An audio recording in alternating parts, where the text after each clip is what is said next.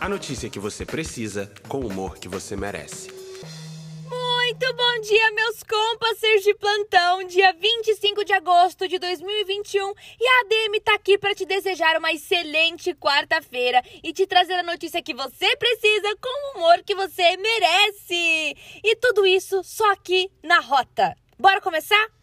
Mais um podcast, mais um dia da ADM querendo criar conexões verdadeiras com vocês.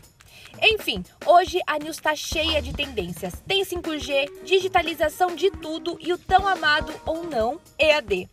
Fica aqui até o final para começar a quarta-feira bem informado e naquele pique. Conselho da ADM: Seja o protagonista do seu próprio fracasso. é brincadeirinha, é brincadeirinha, não fica chateado. Agora, começando com as notícias, eu já te digo: esquece, fio, 4G já era, foco no 5G. Compassers, precisamos falar de internet. Quem nunca esteve no meio de uma cal e travou com aquela cara maravilhosa? Ou que você acabou de terminar um trabalho, vai enviar pelo e-mail e na hora de apertar o bendito botão de enviar, a sua internet fala: querido, hoje não tantas histórias que a ADM tem para te contar que você nem imaginaria. A ADM mais internet não dá muito certo, mas como todo problema, existe uma solução. A solução para o problema de conectividade lenta pode realmente revolucionar a forma como fazemos muitas coisas e felizmente já está chegando no Brasil o tão aguardado 5G. Ontem, a Intelbras assinou o contrato com a Qualcomm Technologies, empresa líder mundial em prover tecnologias 3G e 4G para começar a produção do 5G aqui no Brasil. Mas antes disso, você já tá ligado na revolução do 5G? Não? Vem comigo. O 5G é a nova geração de rede móvel de internet que promete trazer mais velocidade tanto para uploads quanto para downloads, além de conexões muito mais estáveis. Não é uma simples mudança tipo de 3G para 4G. O 5G está mais para um salto rumo a altíssima conectividade, que pode contribuir para diversas aplicações, desde carros autônomos até automações no chão de fábrica e chamadas online. Estima-se que mais de um milhão de aparelhos poderão se conectar por metro quadrado. É pequena aglomeração de pessoas, só que de dispositivos. A ADM mandou muito bem nessa. Voltando ao ponto principal, 5G é o futuro, meus caros.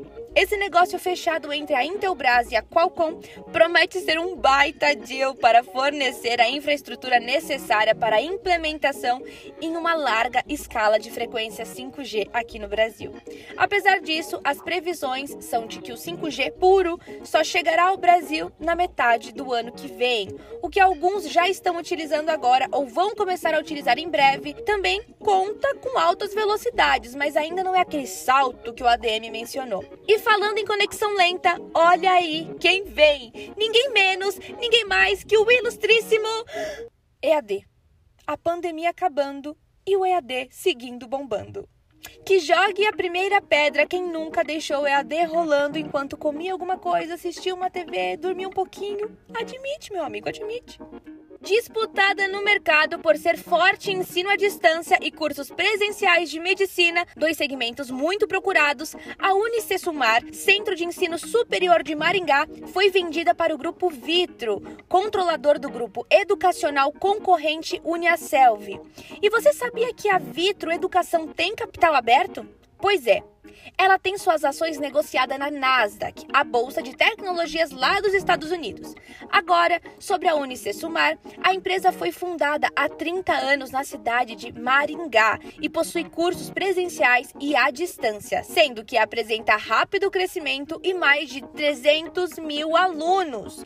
O acordo foi assinado dia 23 de agosto e a avaliação da Unicesumar supera os 3 bilhões de reais, incluindo as dívidas. Se liga, de acordo com o Ministério da Educação, o MEC, a Unicesumar e a Unicelv foram as instituições de educação digital privada que apresentaram um crescimento mais rápido. E sobre os números, os atuais proprietários da Unicesumar passarão a ter 23,6% do capital da Vitro pela posse de ações da empresa. Além disso, 62,9% da aquisição será paga em dinheiro. Família Matos, fundadores da Unicesumar, também deverá assinar um acordo de não concorrência. O atual presidente e reitor fará parte da vice-presidência do Conselho da Vitro. Ui, por que, que isso é relevante, ADM? Por dois motivos. O primeiro é que 3 bilhões de reais não é pouca coisa. Esse tipo de aquisição é importante mencionar porque ele afeta o mercado de educação brasileiro. E o outro é o EAD, que não vai morrer depois da pandemia. Com essa transição, por mais que muitos prefiram ainda as aulas presenciais, o modelo é útil em várias ocasiões. Empresas no exterior, por exemplo, podem lucrar mais com esse tipo de curso, porque ele não limita a localização e também salas com menos pessoas. Além, é claro, de ser mais barato e acessível no geral, né? Agora chega de internet e coisa digital, né? Só que não. Compassers, agora a moda é app. Tem app para exercício, app de nudes, app de Bitcoin, app de Compass. Opa! Será que é um spoiler? Agora veio o app de maquininha. Como assim app de maquininha, DM, sua doida? Maquininha é coisa do passado. Agora a moda é, é app para todo lado. a ADM só traz notícia legal para quem quer empreender, né? Acho que vocês vão ter que se juntar para me pagar um salgado, porque é muita dica boa. Eu não espero menos que isso, galera. A novidade de hoje é que a fintech de pagamentos Stone lançou um aplicativo que substitui as maquininhas de cartão. A Tepton, como é chamado, permite transações via crédito ou débito por meio do celular. Para isso, basta ativar a função de aproximação do cartão e encostá-lo no aparelho. Achei futurista, eu não vou negar não.